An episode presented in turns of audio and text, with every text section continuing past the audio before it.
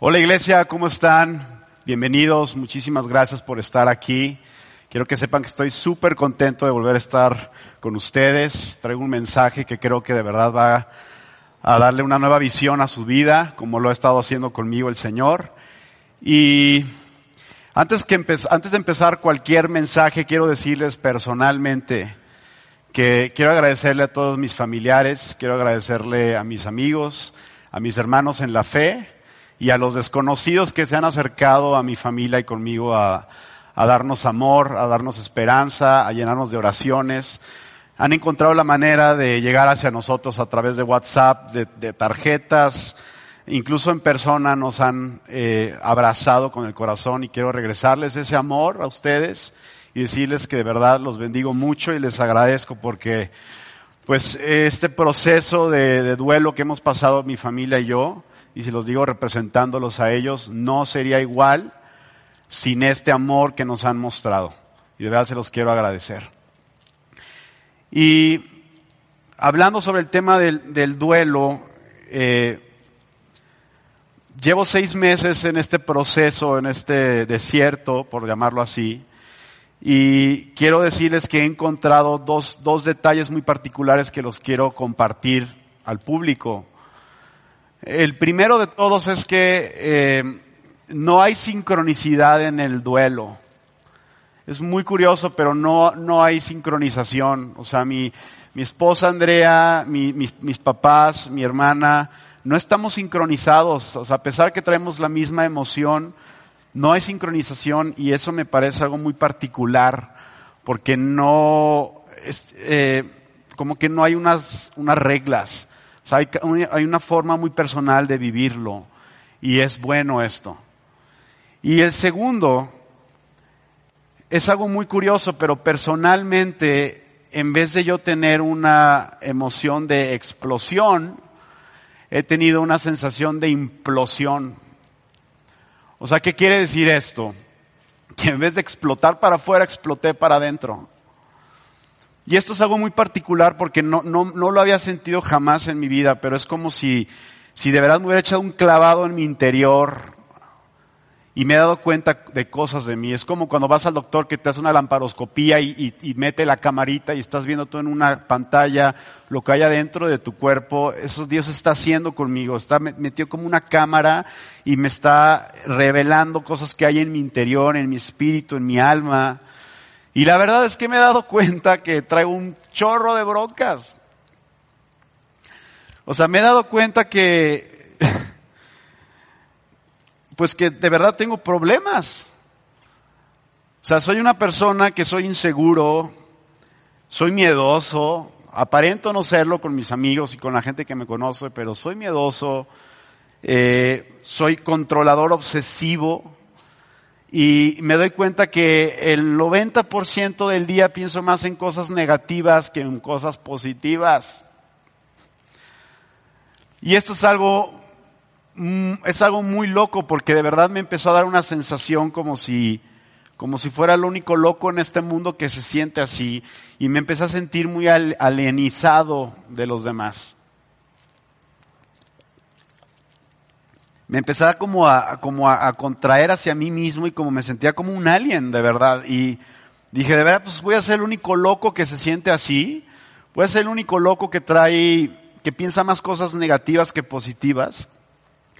Y me pasó algo muy curioso que se los quiero compartir porque no sé si ustedes lo conocen, pero yo no en persona, pero John Maxwell es un super autor literario. Este cuate es autor de éxitos de ventas número uno del New York Times. Es eh, un experto en liderazgo y ha vendido más de 21 millones de libros. Estoy leyendo este libro que se llama A veces se gana y a veces se pierde y dice aprende. Y ya al final, este cuate dice un párrafo que me impactó, dice, creo que hay emociones tanto positivas como negativas dentro de cada uno de nosotros. Hay personas que enseñan que deberíamos intentar eliminar todos los sentimientos negativos de nuestras vidas. Pero yo nunca he sido capaz de hacer eso. Lo he intentado una y otra vez, pero descubrí que sencillamente no puedo hacerlo. Sin embargo, lo que puedo hacer es alimentar los pensamientos positivos hasta que se vuelvan dominantes por encima de los negativos. Terminé este párrafo y me di cuenta que no era el único loco en este mundo. Y no era el único alien. Y creo que si estás tú en esta, viendo en, en tu pantalla este mensaje, creo que también te sientes igual que yo y estoy seguro que este mensaje de hoy va a cambiar la forma en que ves tu vida, literalmente. Este va a ser una predicación que va a hablar mucho sobre tu interior, sobre cómo eres como ser humano. Y ya que estamos hablando de, de autores, yo sé que cada quien tiene su autor especial, cada quien tiene su favorito y eso es súper válido.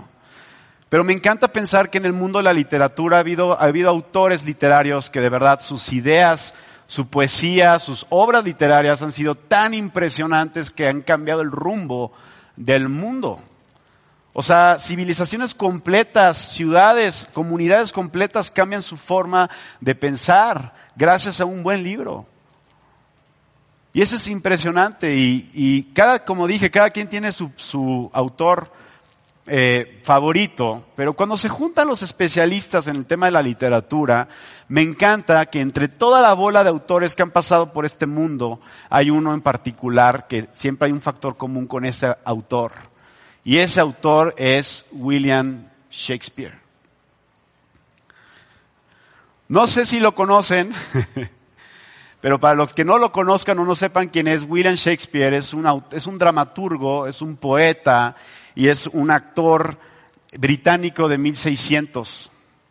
Este personaje hizo obras y tiene una manera de expresar el néctar de la humanidad, como que expresa, le saca jugo a la humanidad de cómo somos, de una manera tan poética, tan romántica, que te, clavas muchísimo en sus obras literarias. Es, es único en su, en, su, en su clase, en cómo, cómo expresó esta poesía de la humanidad. Y es tan famoso que alrededor de él han habido películas, han habido obviamente eh, obras de teatro, ha habido eh, esculturas, pinturas, e incluso hasta moda inspirada en él. Y tiene varias obras importantes, pero una de las, la que más, la que les voy a hablar hoy más bien es la de Hamlet. Es la obra de Hamlet. No voy a entrar al detalle, simplemente les voy a contar el punto clave.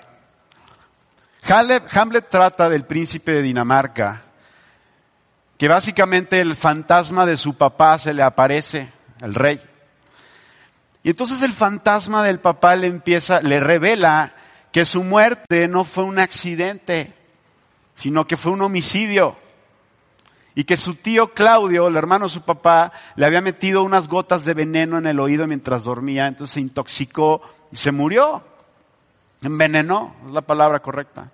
Entonces el fantasma del papá le, empieza a insistirle a Hamlet que por favor vengue su muerte. Y este cuate, este príncipe está medio traumado porque no sabe qué hacer, trae demasiada, demasiada ansiedad dentro de él porque no puede tomar una decisión. Y a mí me impresiona porque, mira, en este momento, cuando él está pensando qué hacer, surgen uno de los monólogos más famosos de la historia, la frase más hermosa y más bonita que es escrito en el tema del romanticismo, y la frase es, ser o no ser, esa es la cuestión. Y mira, no es que William Shakespeare haya sido discípulo de Jesús, la neta me hubiera encantado, porque creo que el Evangelio hubiera tenido un toque muy dramático, muy poético, muy a la Shakespeare. Pero la verdad es que Shakespeare tenía una manera de ver a la humanidad y una manera de, desintegrar cómo somos los seres humanos tan, tan hermosa, que él se dio cuenta de algo clave del mundo, de la humanidad. Y esto es que tú tienes que saber quién eres para tomar una decisión. Si no sabes quién eres, va a ser muy difícil que tomes una decisión. Y quiero decirte algo, los seres humanos estamos diseñados para primero pensar y luego actuar. Los seres humanos, tú eres lo que piensas prácticamente. Y tú puedes decir, claro que no es cierto, o sea, a veces me siento impulsiva, me siento impulsivo, Te lo prometo, te lo prometo, que en ese impulso hay un pensamiento y luego hay un acto. Y aquí lo que nos pasa es que eh, él, o sea, Hamlet no, no sabe quién es, no tiene la identidad clara de quién es. Sabe que es el príncipe de Dinamarca, pero no tiene la identidad de príncipe de Dinamarca, entonces no puede, no puede actuar. Está atorado en una situación donde no puede actuar. incluso si tú lees el monólogo un poquito más abajo, te vas a dar cuenta que después de decir ser o no ser, empieza a él a ser tentado y empieza a ser eh, le empieza como a susurrar al oído las ganas de quitarse la vida. O sea, para él es, eh, tiene tanta, tanta falta de identidad y no sabe cómo actuar que para él lo dice. Es más fácil, creo que es mejor para los que están muertos. Y tú puedes criticar a Hamlet y tú puedes decir, pues qué cobarde, ¿no? ¿Cómo nos anima a vengar a su papá? Pero te voy a decir una cosa, la verdad de todo, la verdad de las cosas es que no somos cosa fácil los humanos. No somos cosa fácil. ¿Y por qué lo sé? Porque Dios nos diseñó. Somos una cosa muy compleja. Y si quieres que te hable de artistas, te voy a hablar del artista más hermoso y más grandioso que existió, existirá, y es Dios. Todo lo que existe en este cosmos en estas galaxias en donde vivimos en esta dimensión, todo, absolutamente todo expresa algo. Dios es un artista. Todo lo expresa, todo lo que hace es una obra de arte. Tú puedes ver, Dios puede haber hecho un árbol de lo más, lo más sencillo, lo más pedorro posible, pero lo hizo de una forma tan hermosa que le dio fruto. O una planta, una planta puede ser algo lo más X del mundo, pero le dio una flor. Dios expresa, constantemente se expresa. Y otra cosa hermosa es que todo en este universo, en este cosmos, todo tiene que pasar por un proceso. Las cosas no aparecen así nada más por nada más. Todo pasa por un proceso de nacer, vivir, existir y morir. Y Dios se tomó este tiempo para crearnos. De todas las obras que hizo el ser humano es lo más especial, porque Dios hizo algo, una locura. A Dios se le ocurrió juntar dos cosas en una. Por eso somos seres humanos, somos seres íntegros, somos ensamblados. ¿Qué quiere decir esto?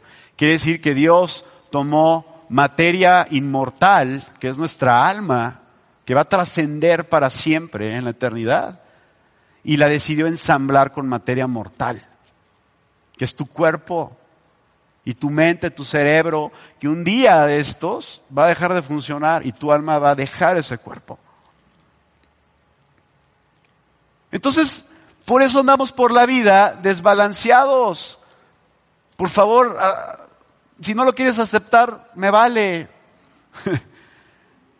Pero por ahí andamos por la vida, andamos desbalanceados, todo el tiempo queremos balancearnos, porque así es, estamos balanceando esta realidad cósmica, esta realidad de Dios, que somos seres integrables. Y por eso a veces estás teniendo un momento con Dios hermosísimo y de repente te entra un retortijón de una diarrea horrible y tienes que ir al baño y tienes que abandonar tu oración. O no te tomaste el café en la mañana y te estás todo modorro y quieres leer la Biblia y de ver no puedes leer nada. No entiendes nada. O tres pendientes, cuentas que pagar y de verdad no, no estás inspirado para querer tener un momento con Dios. ¿Por qué? Porque estamos balanceando constantemente estas dos realidades en nuestra vida, nuestra vida espiritual y nuestra vida material. Y te voy a decir una cosa, tu cerebro acá arriba es la torre de control. Esto es lo que intercepta todo lo que está pasando en tu mundo espiritual y en tu mundo material. Se intercepta en tu cerebro y es donde procesas tus pensamientos. Y yo sé que suena muy complejo todo esto, pero la mejor manera de explicárselos es a través de la Biblia. Usé a William Shakespeare como una referencia increíble porque me encanta, es un súper artista. Pero de verdad, si quieren dar en el clavo con el tema de cómo somos los humanos, la mejor respuesta es la palabra de Dios. Y para poder describir cómo somos, Dios me, me abrió, literalmente me abrió mi corazón y me puso en la parábola del hijo pródigo.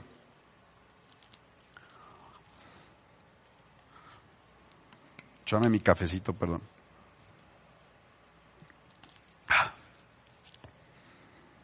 Yo sé que muchos de ustedes ya han escuchado esta parábola y decir, no, ya me la sé de memoria, me la sé de reversa. Está bien.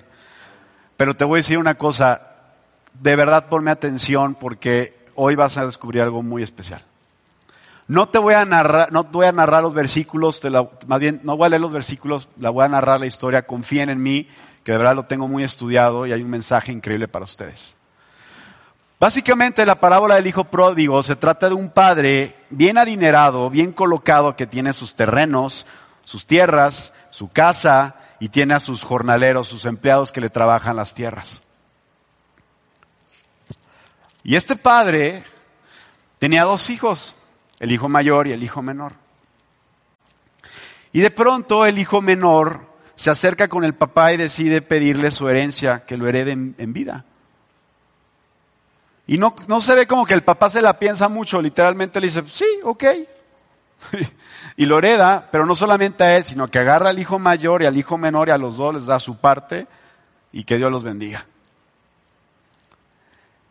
Y bueno, pasa lo que todo mundo pensamos que iba a pasar con el hijo menor. Agarra un vuelo de Volaris de Guadalajara a Las Vegas y se gasta todo su dinero en, en la fiesta y el rock and roll. Todo su dinero lo despilfarra en puras cosas que sea de egoísmo. Dame, dame, dame, dame, dame, dame. Quiero, quiero, quiero más, quiero más. Dame más, dame placer, dame placer, quiero más. A tal grado que de ser el hijo de un, un señor rico, un niño adinerado, se convierte en un miserable pordiosero. Y queda en las calles como vagabundo. Y dice la parábola que este, eh, eh, en donde estaba el, el, joven, estaba, había hambruna, había hambre. Entonces nadie le daba trabajo, nadie le daba nada. Pero luego un granjero se acerca con él y él pide, le pide trabajo al granjero. El granjero le dice, pues no tengo nada que darte, pero pues ahí tengo unos puercos y si les quieres, si los quieres alimentar, pues está bien y ahí acomódate un hueco ahí donde puedas, si quieres. Y dice la parábola, dice la Biblia, que el, el, joven tenía tanta hambre en su estómago, estaba tan hueco que tenía ganas de comerse la comida de los cerdos. Yo no sé si alguna vez has visto a los cerdos comer. Y si eres igual de carnívoro como yo, tal vez hasta más hambre te va a dar. Pero ahí hay una imagen ahí. Ahora nada más quiero que te imagines al hijo de este señor millonario ahí revolcándose y peleándose por comida. Dice la parábola que el, hijo pródigo como que dice, y, y, cayó en sí, o sea, como que le cayó el 20, y dice, no es posible que los jornaleros de mi papá estén comiendo y tengan, y tengan dinero y yo esté en estas condiciones.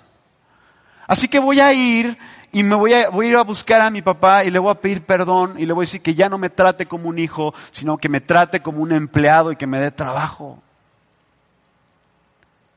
Y entonces pues agarra sus cosas, pues se da cuenta que no tiene nada y pues se va. Y dice la Biblia que cuando estaba el papá, cuando el hijo se venía acercando, el papá lo vio de lejos. ¿Esto qué quiere decir? Que el padre estaba buscando al hijo el padre salía a buscarlo. No sabemos si de una terraza, de una ventana, pero sabemos que lo estaba buscando. Y entonces el papá ve al hijo y se lanza, se baja corriendo, no lo deja ni llegar a la casa cuando lo agarra y lo besa en el cuello y se, se lo pone aquí y lo abraza. Y el hijo, papá, papá, espérame, espérame, espérame, espérame. Tengo algo que decirte. La verdad es que he pecado contra el cielo y contra ti y ya no soy digno de ser llamado tu hijo. Por favor, lo único que te pido es que me des chamba, que me trates como un jornalero, como un empleado, no me importa.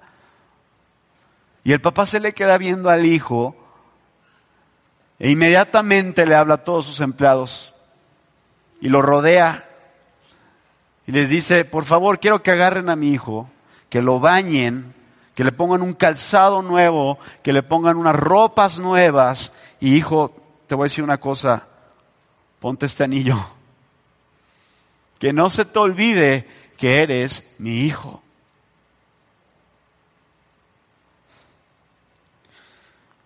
Y le habla al jefe de todos los jornaleros y dice, oye, ¿dónde está el cabrito más gordo? Por favor, te voy, por favor, mátalo porque vamos a hacer una fiesta hoy. Porque voy a celebrar que mi hijo estaba muerto, pero ahora está vivo. Así que vamos a hacer una fiesta. Oiga, patrón, pero el COVID, me vale el COVID y el gobernador, vamos a hacer una fiesta.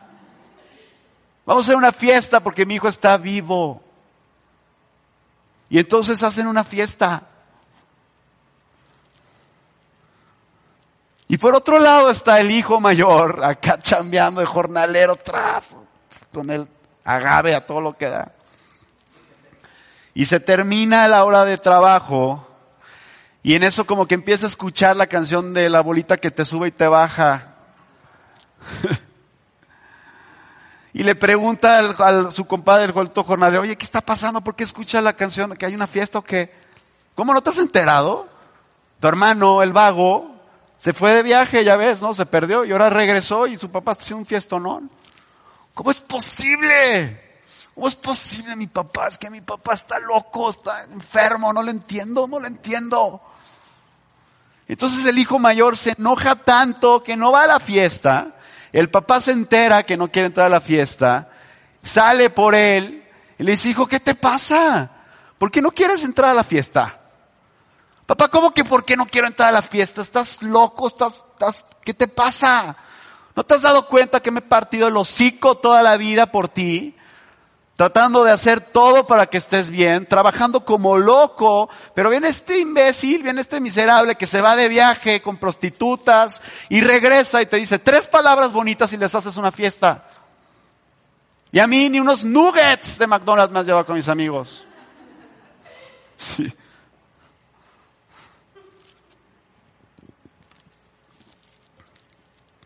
Y el papá se le queda viendo al hijo y le dice, ¿no te has dado cuenta que todo lo mío es tuyo? Y nada más para que sepas, tu hermano estaba perdido. Y para mí tu hermano estaba muerto, pero ahora que lo veo está vivo. Así que déjate de payasadas y entra a la fiesta, por favor. Y ponte el cubrebocas y gel. Y se meten a la fiesta.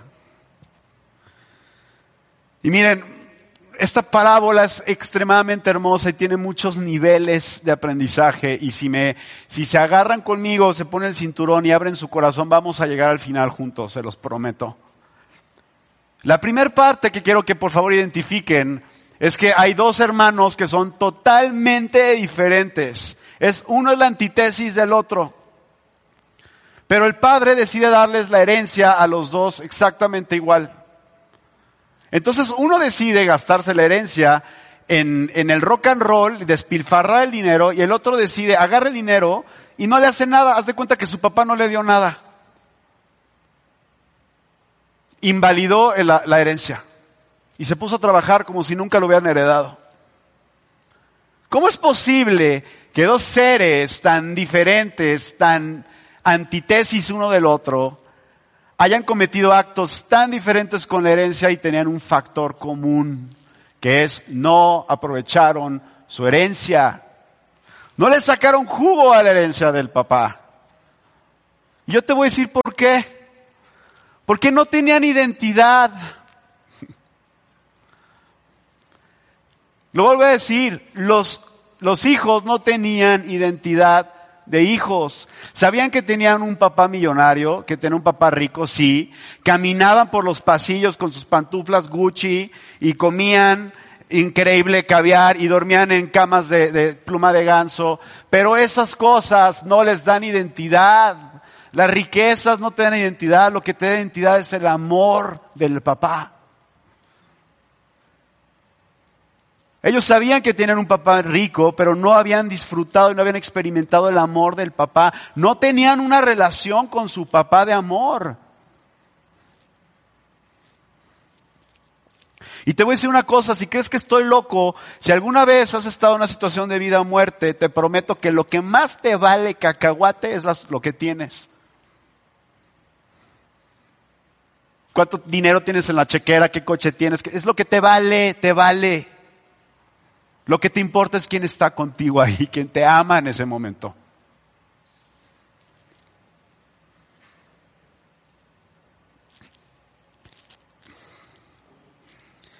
Y para, para avanzar al siguiente nivel, la gente no se puede hacer esta pregunta, a veces no se atreven a hacerla, pero si no te la haces, no vas a avanzar al siguiente nivel. Y la pregunta es, ¿por qué si el papá sabía que sus hijos iban a cometer ese error y no iban a aprovechar la herencia, por qué el papá les da la herencia? Yo te voy a decir la respuesta, porque el papá sí tiene identidad. El papá sí sabe quién es. No solamente sabe las riquezas que tiene, el papá sabe el amor infinito que tiene para sus hijos. Y que hagan lo que hagan, los va a amar. Y por eso me encanta esta parábola, porque la parábola refleja exactamente el amor de Dios con nosotros, el amor de un padre. Ese es el mensaje central de esta parábola que es hermoso. El mensaje central es, el amor de Dios es lo que te va a transformar, no tu amor por Él. Las capacidades de amar de Dios hacia ti es lo que te va a transformar, no tus capacidades de amar a ti, a Dios. Porque el amor de Dios es infinito. Porque la parábola explica exactamente con detalle cómo es el amor de Dios. Y no lo podemos ver porque nos distraemos muchísimo. Pero Dios es Dios. O sea, eh, hay una palabra en hebreo para Dios que es Yahvé. Y Yahvé significa yo soy.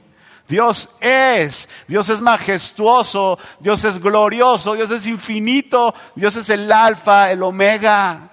Dios no se tiene que poner traje y corbata para prestado en el banco. ¿Sí? Dios no tiene que ir con el psicólogo porque sus hijos y la creación no lo pelan. O no tiene que ir con la tanatóloga porque se le murió Jesús y luego resucitó. O cuando te da una bendición, no va corriendo a su caja fuerte a ver cuántas bendiciones le quedan. Cuando Dios te bendice es porque te va a dar todo. Todo porque Dios es eterno, sus recursos son eternos. Y no lo podemos ver. Los recursos de Dios son eternos, es lo que nos va a transformar. Por eso Dios les dio el libre albedrío, porque Dios te dice, yo ya te amo, la herencia ya la tienes, haz lo que quieras con ella. Dios no quiere robots. Dios odia a los robots. Si no, ya nos hubiera puesto un chip desde que nacemos con el Evangelio en la mente. Pero te voy a decir una cosa, Dios quiere que aprendamos. Esto no te va a encantar, pero a Dios le interesa más que aprendas que tu éxito personal. ¿No me crees? ¿No me crees? Perfecto. Antes de bañar encuerado, vete en el espejo y te vas a dar cuenta que todo tu ser es sensorial. Que estás diseñado para, para experimentar. Dios quiere hijos, no quiere robots. Quiere gente que experimente y que vaya creciendo y que vaya dándose cuenta que en todo momento, en toda experiencia, buena o mala, hay un Padre que te ama todo el tiempo, porque su amor es el que te va a transformar. Dios nos diseñó para que aprendamos.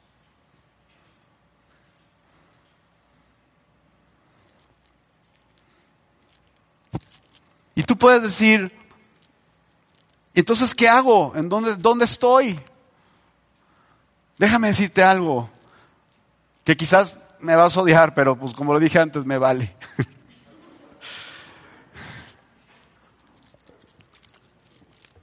en la ecuación de la vida y de la relación con Dios, tú eres el factor variable, no Dios.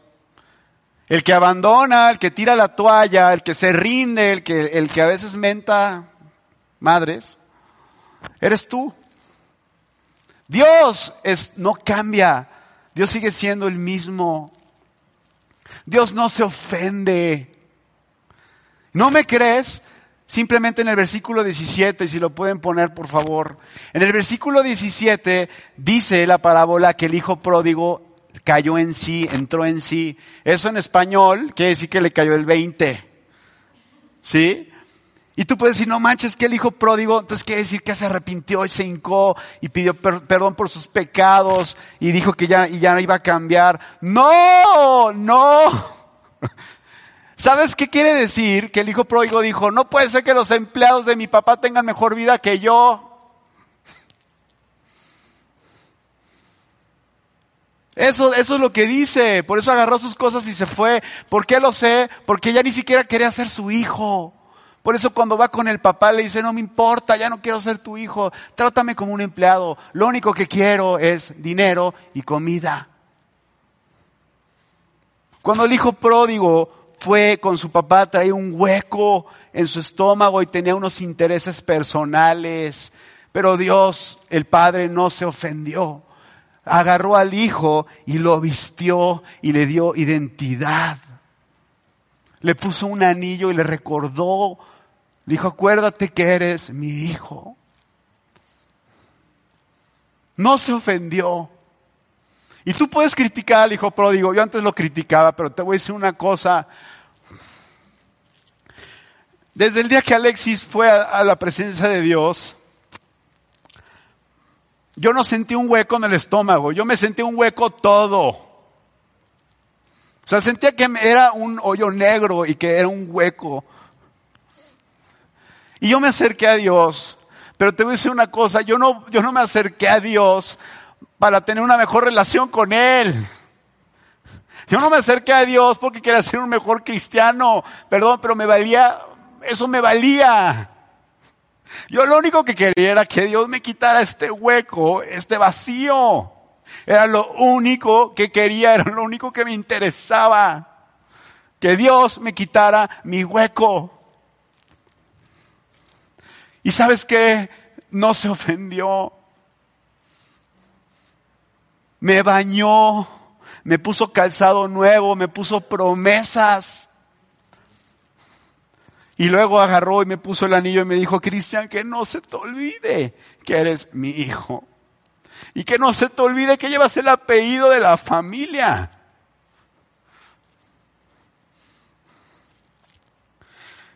Y tu hijo Alexis está en una fiesta, sí, sí está en esa fiesta. Y el día que yo quiera vas a ir y te voy a mandar la invitación personalmente. Pero mientras tanto, solamente encárgate de recordar tu identidad. Encárgate de acordarte que eres mi hijo.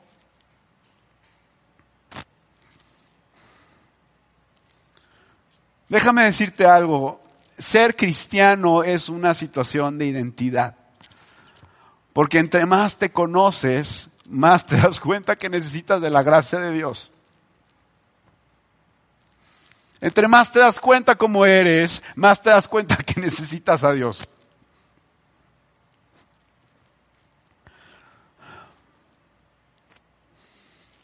Esto no está en, en, la parábola y les voy a pedir que por favor cierren sus ojos porque voy a aterrizar un poquito el tema. Voy a, voy a concretar con esto. Si me pueden ayudar con la música.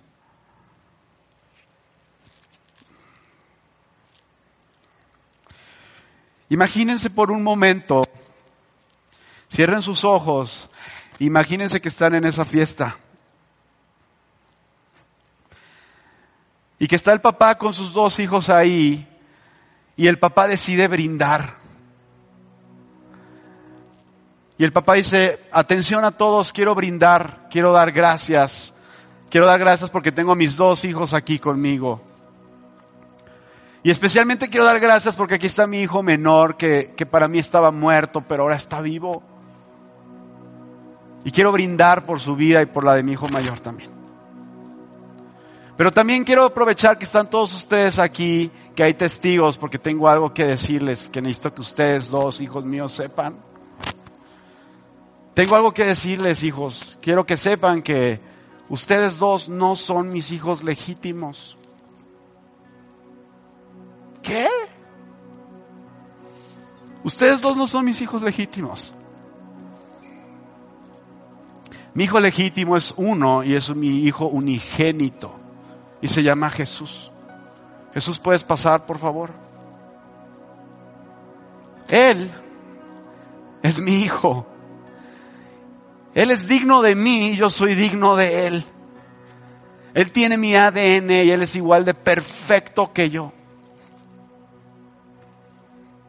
Y la herencia que tienen ustedes, yo se la di a Él. Pero Él decidió compartírsela a ustedes. Y ustedes, ustedes estaban en un orfanatorio. Y mi hijo Jesús estaba tan enamorado de ustedes que decidió dejar el lugar que tiene para entrar a ese orfanatorio. Y fue tratado como un huérfano. Y no solamente fue tratado como un huérfano, sino que los mismos huérfanos lo mataron y lo crucificaron. Pero mientras Jesús estaba muerto, Él estaba firmando con su sangre los documentos de su adopción. Y luego resucitó y llegó con todos los documentos de todo el orfanatorio, firmados con una adopción. Y desde ese entonces, gracias a eso, ustedes están sentados aquí en esta casa. Así que ustedes son mis hijos, pero son mis hijos adoptados. Ustedes llevan el apellido de la familia gracias a, una sola persona.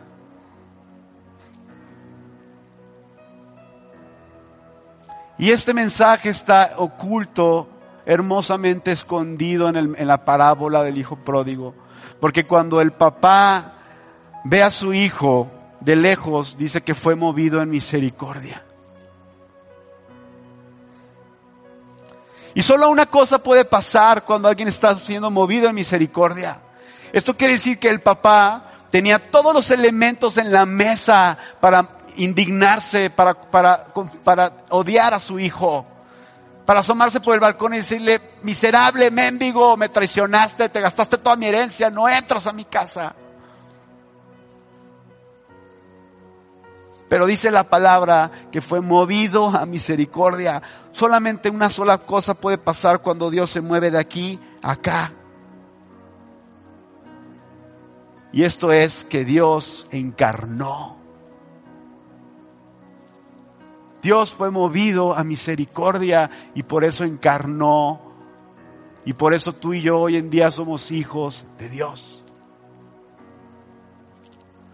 Así que si estás pasando por un momento difícil en tu vida, donde de verdad no sabes ni quién eres, y como Hamlet te preguntas ser o no ser, ¿qué hago? E incluso te estás viendo tentado con jugar con tu vida, con quitarte la vida. Lo único que te quiero decir hoy es que Dios te quiere poner el anillo. Dios te quiere recordar que tú eres su hijo. Y que actúes como su hijo. Que camines por esos pasillos de gloria que cuando salgas a la calle te des cuenta que eres hijo de Dios, llevas el anillo de la familia.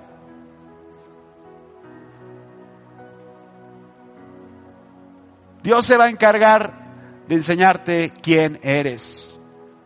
Porque como lo vuelvo a decir, esta parábola se trata de las capacidades de Dios de amarte a ti, no de tus capacidades de amarlo a Él. Descansa y déjate llevar por ese río de gracia, ya no te vuelvas loco esforzándote por ser perfecto. No lo vas a hacer. Jesús es perfecto. Por eso los cristianos decimos en el nombre de Jesús. no sé si habías pensado esto, pero el nombre en el nombre de Jesús quiere decir que el nombre de Jesús te representa.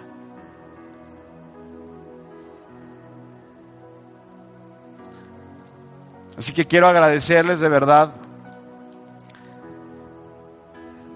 Y quiero pedirles que todos los días de sus vidas se acuerden de quiénes son, porque nos espera un futuro increíble en Cristo Jesús. Los amo muchísimo y a ser hijos de Dios. Amén.